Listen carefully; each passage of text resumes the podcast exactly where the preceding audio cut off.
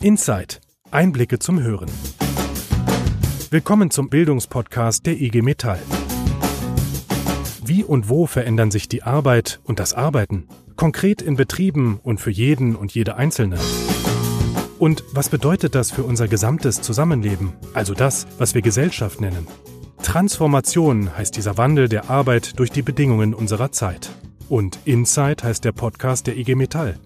Denn wir schauen dorthin, wo dieser Prozess jetzt passiert. In die Betriebe, zu Pionieren, Visionärinnen, Menschen, die Neues machen. Und schon sind wir mittendrin. Insight. Und heute bei Inside zu Gast ein echter Insider, ein Pionier, ein Vordenker, vielleicht sogar ein Visionär, auf jeden Fall einer, der sich auskennt in dem, was er tut. Michael Keres, der als Professor für Mediendidaktik an der Universität Duisburg-Essen über das Thema Bildung in der digitalen Welt forscht, über die Möglichkeiten, die Herausforderungen, vielleicht auch ein bisschen über die Unausweichlichkeit des Ganzen. Herzlich willkommen, Herr Professor Keres. Ja, danke für die Einladung. Wir sind sehr froh, dass wir Sie bei Insight zu Gast haben und äh, noch mehr sind wir gespannt auf das, was Sie uns erzählen werden. Daher auch nur ganz kurz ein Satz zu uns, wer wir sind. Also ich heiße Wiebke Keunecke, meinen Kollegen Marc Diening haben wir ja bereits gehört. Wir sind beides freie Journalisten und dürfen diesen Podcast machen. Aber Herr Keres, viel spannender ist ja, wer Sie sind. Sie haben vor 30 Jahren im Jahr des Mauerfalls Ihre erste Professur angetreten in Furtwangen im Schwarzwald plus 1994 dann eine Teleakademie, hieß es damals, die bereits damals also vor jetzt mittlerweile einem Vierteljahrhundert konsequent das Internet mit einbezogen hat. Wenn man jetzt guckt, was sonst da in der Zeit war, heißt das also, als Deutschland noch die friedliche und klassische Revolution auf den Straßen des Ostens erlebte, da hatten Sie bereits die digitale Revolution im Sinn, die unser aller Leben verändern würde. Naja, das war damals so keineswegs sichtbar und das war keineswegs klar, äh, wie sich das so entwickeln würde. Ja, ich war einfach total neugierig. Äh, wir haben das sehr nah mitbekommen, äh, wie diese Thematik sich andeutete. Und das Internet, das war ein Thema für eine ganz kleine Gruppe von Leuten. Das, die Schweiz ist ja nicht weit vom Schwarzwald. Und Tim Berners-Lee, das CERN, ähm, das waren eigentlich Dinge, die in der Nachbarschaft so passierten. Und so fingen wir an, uns damit zu beschäftigen. Sie sprechen in Vorträgen nicht unbedingt von Revolution, habe ich äh, so ein bisschen mitbekriegt. Ihr Zitat ist ja so ein epochaler Wandel, glaube ich, das ist das Zitat. Der durchdringt auch unsere gesamte Gesellschaft quasi. Also ähm, ich habe schon in früheren Ausgaben von diesem Podcast in Zeit mal äh, den Philosophen Jean-Paul Sartre zitiert mit einem Satz, der hat nämlich mal gesagt, äh, auf die Geschichte bezogen, egal wie wir die Geschichte finden, ob wir sie gutheißen, ob wir sie verteufeln oder ob wir uns mit ihr identifizieren oder nicht, wir stecken auf jeden Fall bis zum Hals drin. Das lässt sich auf dieses digitale, diesen epochalen Wandel auch irgendwie sagen, oder? Zum einen ist natürlich das Phänomen, dass es unheimlich schwierig ist, wenn man in einem solchen Wandel äh, ist oder wenn man ihn vermutet, wenn man mittendrin ist, ihn zu beschreiben. Man kann so etwas eigentlich ja nur rückblickend rekonstruieren sozusagen. Und insofern ist es ja auch sehr gewagt und äh, ich finde, die klugen Mediensoziologen sind in ihrer Diagnose auch sehr zurückhaltend. Also die sagen jetzt nicht, das und das passiert und, und so wird es sein, sondern man versucht das Ganze doch sehr tastend eigentlich sich zu vergewissern, weil, wie gesagt, Diagnosen über den Ist-Zustand im Grunde genommen unmöglich sind. Also es ist tatsächlich so, wenn wir von digitaler Wandel sprechen, dann klingt das ja immer so, als ist das etwas, was auf uns zukommt. Dabei stecken wir ja eigentlich schon mittendrin. Müssen wir da komplett anders denken und handeln? Naja, ein Wort, was mir wichtig ist in der Formulierung, wie Sie es äh, jetzt schon genannt haben, ist äh, müssen wir. Äh, genau das ist für mich der Ansatzpunkt eigentlich in der Frage, wie wir mit dem Phänomen umgehen. Wir finden viele Formulierungen, die äh, starten, die Digitalisierung bewirkt das und das oder die Digitalisierung führt da und dazu. So finden wir viele Redepublikationen, politische Papiere, Statements. Und meine Gegenfrage ist, was ist mit dieser Rede eigentlich impliziert? Nämlich, es ist im Grunde genommen dahinter eigentlich die Vermutung, dass die Digitalisierung eben tatsächlich ja nachgerade unausweichlich in der Ökonomie, in der Politik, in der Wirtschaft, in der Bildungsarbeit eben zu bestimmten Veränderungen führt. Und genau dagegen möchte ich mich eben wehren, weil ich da eine Annahme eines Determinismus sehe, den wir der Technik zuschreiben, die völlig unangemessen ist. Wir gestalten, wir können gestalten, wir haben Chancen, die Zukunft eben äh, in die eine oder andere Richtung zu entwickeln. Es geht nicht darum, ob wir das eine gut oder schlecht finden, sondern es geht darum, dass wir uns verständigen über die Frage, was wollen wir? Also nicht, was müssen wir, sondern äh, die spannende Frage ist, in einen doch noch intensiveren Diskurs reinzukommen, was wollen wir? Hm. Der möchte ich einen Satz von Ihnen zitieren, weil das, was Sie gerade gesagt haben, zeigt ja genau die Richtung, in der Sie auch forschen und in der Sie auch, ich nenne das jetzt mal ein bisschen missionarisch unterwegs sind und den Leuten versuchen beizubringen, Leute, das ist nichts, was irgendwie vor uns steht und was uns irgendwann überrollen wird, sondern das ist eine Sache, die wir alle mitmachen. Jetzt zitiere ich mal einen Satz von Ihnen, den ich in einem Artikel gefunden habe. Ich muss mich konzentrieren, weil ich muss den ablesen, sonst kriege ich ihn nicht hin. Digitale Informationen und Werkzeuge sind auch durch mobile Geräte ubiquitär verfügbar. Sie durchdringen pervasiv alle Funktionsbereiche der Gesellschaft und sie sind zunehmend, in Klammern als eingebettete Systeme, Klammer zu, unsichtbar. Unsichtbar verstehe ich noch. Was meint der Rest? Ja, das, da, da greife ich einfach Schlagworte auf, die äh, momentan in der Informatikdiskussion jetzt eben sehr prägend sind. Ubiquitous Computing nennt man das dort, Mobile Computing, ähm, Pervasive Computing. Das sind Themen und Trends, die in der Informatik sehr prägend sind, die, glaube ich, schon auch deutlich machen, dass das Digitale nichts ist, was dazukommt zu unseren bisherigen Handlungspraktiken dazukommt, sondern was sie durchdringt. Und sie sind eben vielfach in ihren Wirkungen und Effekten gar nicht so direkt sichtbar. Also wenn wir uns noch den Computer vorstellen als das große Gerät, was bei mir auf dem Schreibtisch steht, dann ist das natürlich auch eine digitale Technik. Aber diese digitale Technik verflüchtigt sich immer mehr und wird dadurch nicht geringer, sondern sogar mehr. Das finde ich äh, hochinteressant, weil, weil es eben zeigt, dass wir ja in diesem ja, oder mit dem digitalen Leben und es als solches oft gar nicht mehr wahrnehmen. Genau. Ne? Das ist es einfach. Genau, oder? genau, das ist es. ja. Genau, wenn man da mal zu dem Themenkomplex digitale Bildung kommt, habe ich auch bei Ihnen gelernt, äh, wenn zum Beispiel Menschen darüber sprechen, oh, ich war heute schon wieder irgendwie stundenlang im Internet oder ich weiß ja auch nicht, gerade wenn es zum Beispiel auch um Kinder geht, oh, wie schädlich ist das Internet und so. Und man würde natürlich nie sich darüber unterhalten, wie lange hast du Zeitung gelesen oder für wie gefährlich hältst du dieses Buch? Also irgendwie, wenn etwas in Papierform ist, äh, dann gehen wir davon aus, dass es irgendwie gleich viel ungefährlicher ist. Woher kommt diese diffuse Angst vor dem Digitalen? Und im besten Fall dann auch noch, wie überwinden wir diese Angst? Ja, ich meine, es ist, glaube ich, klar, es ist einfach das Neue. Äh, ne? Es ist etwas Neues. Und in der Geschichte der Medien finden wir immer eine Ablehnung und eine Sorge, eine Angst, eine Zurückhaltung gegenüber dem jeweils neuen Medium. Also das ist eigentlich nichts wirklich Überraschendes.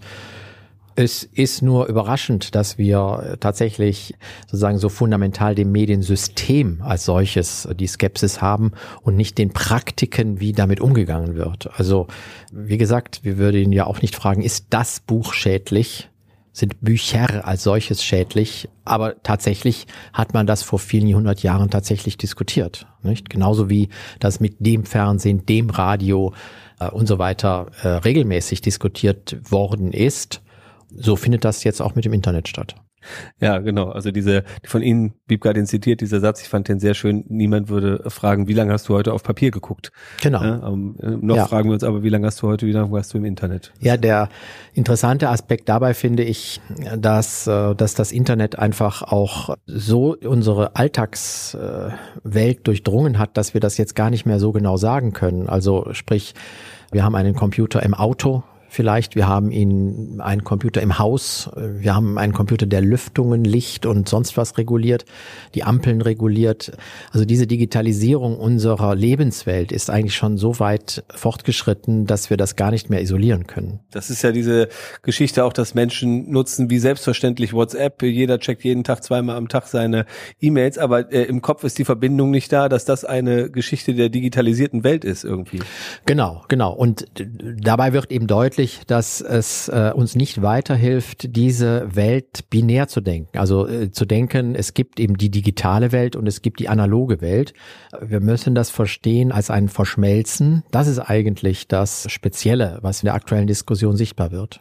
Wir müssen jetzt nochmal versuchen, ganz konkret zu machen und auf die größten Herausforderungen schauen, wenn es um das digitale Lernen geht. Stichwort digitale Kompetenz. Was macht das zukünftige Lernen aus? Ja, im Grunde genommen äh, sind das zwei verschiedene Fragen. Das eine ist, was ist uns besonders wichtig beim Lernen oder auch bei den Zielen, die wir für die Bildungsarbeit vorantreiben möchten? Damit äh, stellt sich die Frage, wie kommen wir eigentlich zu Antworten auf die Frage? Also reicht es jetzt aus, wenn Sie oder ich oder jemand anders sagt, ja, das müsste man jetzt mal so machen? Viele von Papieren aus dem politischen Raum stellen ja jetzt Listen von Kompetenzen auf, definieren äh, Inhalte, die man meint lernen zu müssen. Die Wirtschaftsverbände sind da ganz schön aktiv, ja, die gehen voran und sagen, das muss man jetzt lernen.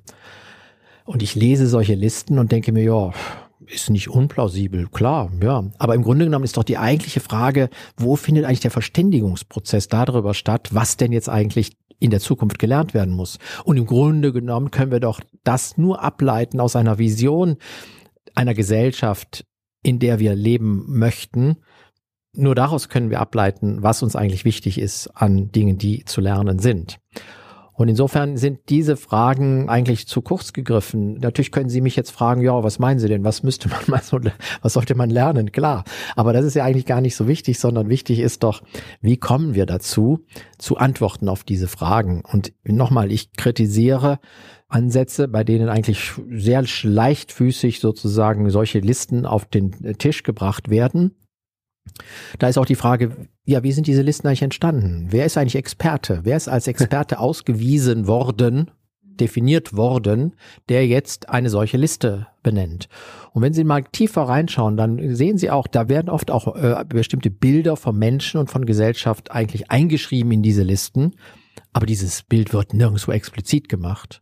Und das ist eigentlich meine Kritik. Geschweige denn, dass es hinterfragt wird, dieses Bild. Genau, es ist, es ist gar nicht hinterfragbar, weil es nirgends aufscheint. Ja. Deswegen meine ich, ist es wichtig, das zurückzuweisen und zu sagen, nein, die Digitalisierung fordert nicht bestimmte Kompetenzen, sondern wir müssen diese Kompetenzen aushandeln und müssen klären, wie stellen wir uns eigentlich diese zukünftige Gesellschaft vor? Was ist uns da wichtig im Zusammenleben der Menschen? In der Teilhabe, in der Frage von Partizipation, Verständigung. Und das müssen wir verstehen, ist nichts, was die Digitalisierung bewirkt, sondern was die Aufgabe von Verständigung ist. Also so ein bisschen Ihr Plädoyer, obwohl wir uns gerade mittendrin befinden, einmal kurz zu stoppen, der Schritt zurück und zu gucken, was wollen wir überhaupt, welches Menschenbild wollen wir und was wollen wir bewirken gesellschaftlich und danach dann schauen, welche Kompetenzen es braucht. Genau. Und vielleicht sind die Antworten darauf eigentlich gar nicht so neu. Also vielleicht ist das, was wir jahrhundertelang über Bildung gedacht haben, vielleicht ist auch das, was wir lange Zeit über Solidarität in der Gesellschaft überlegt haben, über Gemeinwohl, Verständigung in der Gesellschaft, vielleicht sind das eigentlich Werte, die wirklich alt sind, aber umso dringlicher heute werden in dieser digitalen Welt. Also insofern die Idee, dass das Digitale jetzt völlig neue äh, Themen, Ziele, Fragen und sonst was herfordern, da bin ich mir eigentlich gar nicht so sicher, sondern es braucht sozusagen neue Umsetzungen, neue Formate, äh, auch neue Foren, wie wir damit dann arbeiten. Aber ich bin mir gar nicht so sicher, ob nicht eben halt in bestimmten Bereichen durchaus auch traditionelle Antworten, die unsere Gesellschaft erarbeitet hat, eigentlich heute wichtiger sind als zuvor. Und wahrscheinlich auch ein bisschen, ich nenne das jetzt mal Gelassenheit, weil das Thema Digitales impliziert ja immer schon, es ist ein wahnsinnig schneller Wandel und viele lassen sich dann auch treiben, glaube ich, oder fühlen sich wir müssen da jetzt unbedingt ganz schnell Antworten genau. finden irgendwie. Genau. irgendwie. Ja. Na, ich, ich meine, ich würde das auf zwei Ebenen sagen. Also ich finde es auch total wichtig, jetzt in dieser Zeit eben halt Dinge auszuprobieren, dabei zu sein, auch mit einer gewissen Neugier, sich den Dingen zu stellen, auch Projekte aufzusetzen, Erfahrungen zu sammeln, Lösungswege zu erproben, weil die nicht so offensichtlich sind. Aber gleichzeitig auch in der Gelassenheit, dass die grundsätzlichen Fragen und Probleme und vielleicht auch Werte sozusagen auch den Zielkorridor vielleicht uns auch durchaus definieren. Mhm. Sie haben gerade eben in einer Antwort schon mal gesagt, also der Blick in die Zukunft, also den, den Sie da wagen. Ich habe in einem Artikel von Ihnen mal gelesen, da sprachen Sie von Zukünften. Mhm. Das heißt, aus Ihrer Sicht, da, da gibt es ja auch mehrere Entwicklungsmöglichkeiten. Also wir, wir, wir, können ja alle, eben, was sehen Sie denn in Ihrer persönlichen Kristallkugel quasi? Ja, nochmal, der, der, der, der wichtige Punkt ist für mich, dass wir sehen, dass sich die Zukunft nicht vorhersagen lassen. Das ist irgendwie ein triviales Ding, aber in Wirklichkeit ist es ja so, dass wir ganz viele Papiere finden, in denen ja immer behauptet wird, wie die Zukunft sein würde. Und ich habe mir auch den Spaß gemacht, einmal anzuschauen, wie viele von bestimmten Vorhersagen eigentlich zugetroffen sind, zu, eingetroffen sind. Und da sieht man, dass das äh, einfach ein ganz schlechtes Geschäft ist, äh, die Zukunft vorherzusagen. Insofern äh, meine ich, da ist doch auch oft gewissermaßen ein Ideologieverdacht doch angebracht, dass hier eigentlich etwas eigentlich eingeschrieben wird in die Vorhersage der Zukunft, was ich möchte, was wie die Zukunft sein sollte. Mhm. Aber es wird das nicht gesagt, sondern es wird gesagt, so wird die Zukunft sein. Und insofern ähm, nochmal wäre es mir eigentlich ein Anliegen, sich auf bestimmte Werte zu besinnen und diese konsequent voranzutreiben. Und da denke ich, kann die Gewerkschaft auch mit einer gewissen Gelassenheit sich auf zentrale Werte fokussieren.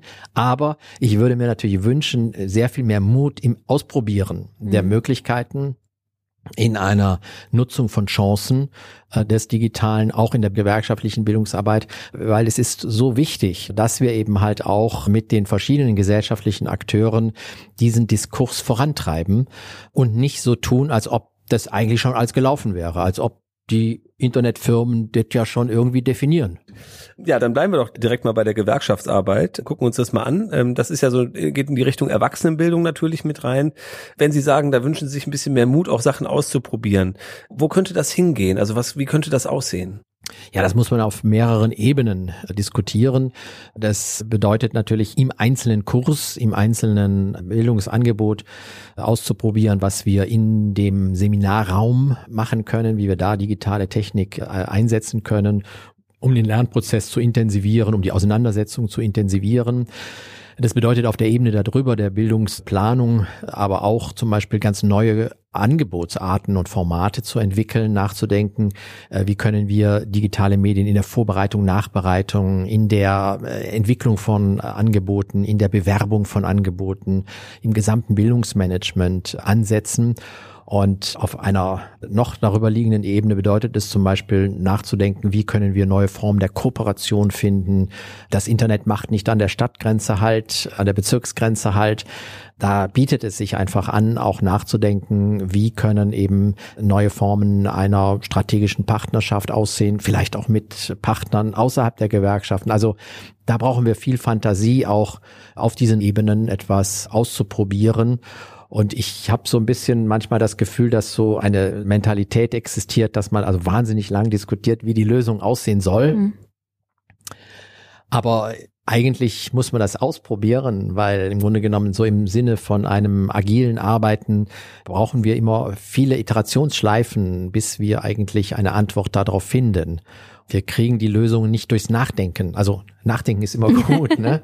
Aber wir brauchen auch das Explorative, meine ich, in diesem Sektor. Das, glaube ich, wäre wichtig, so eine sozusagen explorative Haltung auch zu entwickeln, nach dem Motto, wir müssen mal Projekte aufsetzen, wir müssen was ausprobieren, wir müssen mit den Akteuren gemeinsam auch äh, reflektieren über mögliche Wege. Also es es, es weiß niemand die Antwort darauf, sondern wir müssen sie im Feld äh, erproben. Mhm. Ich will da nur ganz kurz anfügen, weil Sie das agile Arbeiten genannt haben. Wir haben das schon mal in einem Inside-Podcast gehabt. Das wollte ich nur noch mal kurz erklären. Das ist quasi eine Form der Arbeit, die nicht auf ein, auf ein definiertes Endziel hinarbeitet, sondern die in einem stetig währenden Prozess immer wieder sich von den dann erarbeiteten Punkten zum nächsten weiterentwickelt. Das heißt, es ist ein fortwährender Prozess, der, der ja auch schon in der Gewerkschaftsarbeit übrigens angekommen ist. Ich finde das ganz spannend, was Sie sagen. Sie ermutigen sozusagen ja dazu, dass man nicht erst am Reißbrett alle Lösungen mit allen möglichen Eventualitäten durchplant. Es geht ja in diesem Podcast immer um Transformation und die IG Metall als die größte Gewerkschaft bestimmte auch irgendwie unsicheres Terrain betritt, mhm. aber sie ermöglichen dazu einfach mal auszuprobieren und im Zweifel dann ja auch zu scheitern. Unbedingt, ja. Also ich habe festgestellt, ähm, dass wir schon jetzt seit 20 Jahren zum Beispiel unsere Online-Studiengänge betreiben und wenn man sich überlegt, wie oft wir immer wieder äh, geschaut haben, geht das so, geht das so, wir müssen das ständig weiterentwickeln das kann man nur, indem man eben halt wirklich sich auch in das Feld äh, reinbegibt und solche Experimentierräume auch äh, schafft. Was wären denn zum Beispiel ähm, geeignete Kooperationspartner? Ich denke jetzt gerade so an meinen Alltag wo digitales Lernen schon ganz groß ist, das sind ja zum Beispiel klassische Bibliotheken. Genau. Das ist etwa im Bereich der Erwachsenenbildung ein spannendes Thema. Wie können Volkshochschulen oder andere Einrichtungen der Erwachsenenbildung etwa mit Stadtbibliotheken zusammenwirken? Wir haben das in der beruflichen Bildung eben halt auch, dass, dass ganz unterschiedliche Player zusammenkommen, dass neue Kooperationspartnerschaften entstehen. Man muss einfach sagen, das Internet schafft schon die Frage an gerade auch kleine Einheiten, wie sie da operieren können. Also sprich, eine gewisse Größe ist halt schon von Vorteil oder vielleicht sogar auch Voraussetzung, um operierend tätig werden zu können. Hm. Ich will mal noch ein anderes Stichwort in die Diskussion werfen, Lernlabs. Das ist ja auch etwas, was Sie ähm, ja, mit vorantreiben. Erklären Sie mal kurz, was hat es damit auf sich und wäre das auch was für gewerkschaftliche Bildungsarbeit? Ja, das Learning Lab der Uni Duisburg-Essen versteht sich als eine Forschungs- und Entwicklungseinrichtung, um gemeinsam mit Partnern im Feld neue Wege des Lernens auszuprobieren. Uns geht es darum, halt im Sinne auch einer gestaltungsorientierten Bildungsforschung tatsächlich eine solche explorative Haltung äh, mit den Partnern umzusetzen und äh, in Projekten an solchen Fragen gemeinsam zu arbeiten. Und das könnte ich mir vorstellen, dass man das eben halt auch in anderen Sektoren als Ansatz nutzt. Jetzt natürlich, die Gewerkschaft wird wahrscheinlich das nicht als Forschungseinheit betrachten, aber wie gesagt, als einen Experimentierraum kann ich mir das schon gut vorstellen. Wenn man jetzt mal ganz konkret an die Betriebsräte denkt, was für konkrete Themen könnten denn in so einem explorativen Raum eines Learning Labs zum Beispiel da bearbeitet werden? Weil der Betriebsrat ist ja eine Art Mittler zwischen den Herausforderungen und dann tatsächlich aber der konkreten Umsetzung im Zeiten des Wandels. Das jetzt grundsätzlich zu beantworten ist nicht einfach, aber ich habe gesehen, es gibt eine App für Betriebsräte mhm. und da sehen wir schon, mit einer solchen App gibt es ganz neue Wege, mit den Betriebsräten zu kommunizieren oder auch wie die Betriebsräte untereinander kommunizieren können, wie wir Informationen bereitstellen können, wie wir auch aktuelle Informationen bereitstellen können. Ich glaube, das ist ein hervorragender Weg, neuer Weg, um diesen Lern- und Austauschprozess zu unterstützen und zwar eben halt im Sinne des Experimentierens auch jenseits des traditionellen Kurses. Ne? Bildung vollzieht sich ja nicht nur unbedingt in einem Kursrahmen, sondern eben halt auch im Sinne eines lebenslangen Lernens als Austauschprozess auch mit anderen Menschen. Und insofern ist so eine App, ist so eine Community eine interessante Möglichkeit, das voranzubringen. Übrigens, ein Ansatz, wo man auch viel lernen muss, wo man rausprobieren muss, wie funktioniert das, unter welchen Bedingungen funktioniert das nicht. Ist das so geeignet? Brauchen wir da Betreuung? Brauchen wir da irgendwelche Events? Wie kann man einen solchen Raum konfigurieren? Das mhm. ist dann wirklich auch eine mediendidaktische Herausforderung. Also mhm. die App als solches bringt's nicht. Mhm. Sie sagen, die App allein bringt es nicht. Allein das Learning Lab wird es auch nicht bringen. Man muss immer trotzdem noch den Prozess des Lernens anschauen. Und da würde mich mal interessieren, was, also es ist jetzt nicht der Blick in die Kristallkugel, aber vielleicht Ihre Erfahrungswerte. Wie sieht denn das Lernen in Zukunft aus? Wird es einsamer, weil wir jederzeit und überall mit unserem Rechner es tun können? Oder wird es vielleicht sogar gemeinsamer, weil wir gleichzeitig und überall auch immer mit allen vernetzt sein können? Oder wird es allgemeiner, weil man gar nicht mehr dazu gezwungen ist, sich speziell mit etwas auseinanderzusetzen? Oder wird es im Gegenteil viel spezieller? Was ist so Ihre Erfahrung? Ja, also meine, meine schlichte äh, Antwort als Lernpsychologe wäre, das menschliche Lernen und auch die menschlichen Bedürfe haben sich in den letzten Jahrhunderten äh, und Jahrtausenden eigentlich ganz wenig geändert. Insofern glaube ich, dass gewisse Grundprinzipien des Lernens mit welchen Medien auch immer und in welchen Kontexten auch immer sich nicht verändern. Aber wir müssen Menschen begeistern, wir müssen sie ansprechen, wir müssen sie mit interessanten und guten Materialien und Angeboten in Kontakt bringen und natürlich ist wichtig auch der Austausch äh, zwischen Menschen, äh, auch mit nennen wir sie Lehrpersonen, nennen wir sie betreuende Coaches oder wie auch immer. Also ein solches Setting ist, glaube ich, auch zukunftsfähig. Aber nochmal, durch die Digitalisierung haben wir ganz viele Möglichkeiten, diese Räume zu konfigurieren. Und ich glaube, die Zukunft wird uns einfach eine ganz große Vielfalt an möglichen Konfigurationen bringen, wie so etwas sein wird. Ich meine, heute besteht Bildungsarbeit darin, dass wir einen Dozenten mit Teilnehmenden zusammenbringen in einen Raum. Gut. Und ich glaube, das würde es in Zukunft natürlich genauso geben, aber es wird eben halt auch noch ganz, ganz viele andere Lernräume geben, die Institutionen wie die Gewerkschaften oder andere Bildungsanbieter vorhalten. Und das ist auch eine hohe Anforderung an die Professionalität, an der Bildungsplaner, der Didaktiker, der Instructional Designer, solche Umwelten zu schaffen, mit denen dann gut gelernt werden kann. Mhm ich sage es jetzt mal vielleicht ein bisschen kritisch, aber wenn ich überlege, mich fortzubilden, kann man vielleicht gleichsetzen auch mit der Erwachsenenbildung bei der IG Metall und dann höre, oh, es ist ein Online-Kurs. Dann bin ich im ersten Moment, wenn ich ehrlich bin, erstmal so ein bisschen, oh, schade. Weil das, was ich tatsächlich immer schön finde, wenn ich etwas Neues lerne, auch vielleicht auf einem Gebiet, in dem ich mich eigentlich schon auskenne, also wirklich eine echte Vertiefung meiner Fähigkeiten ist, dass ich da eine Klasse habe, ein paar Kommilitonen oder halt Kollegen in dem Fall, mit denen ich das zusammen lerne, mit denen ich dann in echt sprechen kann über mhm. Probleme, die ich habe, da sehen Sie schon, dass das auch immer bleibt. Also es wird diesen Klassenverbund geben. Man wird sich jetzt vielleicht nicht mehr einmal die Woche sehen, sondern am Anfang und am Ende. So ist es ja, glaube ich, bei Online-Universitäten auch. Und in der Zwischenzeit kann halt jeder, wie es ihm passt, arbeiten. Ich will ja mit einem Gegenszenario argumentieren. Schauen Sie, die Teilnehmenden in unseren Angeboten, die kommen zu uns und sagen, wissen Sie, wenn es das nicht als Online- oder Blended-Angebot gegeben hätte, ich hätte gar nicht teilnehmen können. Also sprich, vielleicht sind Sie in dem Fall mit diesem Thema gar nicht der Kunde dieses Angebotes, aber es gibt eben Situationen, wo das ganz anders ist. Oder eine Gegenfrage, wenn Sie einen Schrank aufbauen und eine Anleitung dazu nicht gut genug ist, was machen Sie dann? Sie werden kein Seminar besuchen. Ja. sondern sie werden vielleicht ein YouTube-Video. Ja, ich werde sofort äh, irgendein Tutorial aha. suchen. Natürlich, so, also verstehen online. Sie, ich will, will darauf hinaus, ja. dass im Grunde genommen die Lernanlässe sehr unterschiedlich sind und auch die persönlichen Situationen sind sehr unterschiedlich. Und deswegen werden wir eine Vielfalt an Bildungsangeboten haben, die aber eben halt auch durchaus in unterschiedlicher Weise immer auch digitale Elemente klug einbauen. Und die Aufgabe eben halt der Instruktionsdesigner besteht darin, äh, da die richtige Kombination von Lösungen zu finden. Ich möchte dazu noch bemerken, in einem der einzigen bisher Podcast-Folge, auch äh, traurigerweise, die ohne Wiebke stattgefunden hat, ähm, hatte ich die äh, große Freude, mit äh, Professor Meinl vom äh, Hasso-Plattner-Institut zu sprechen.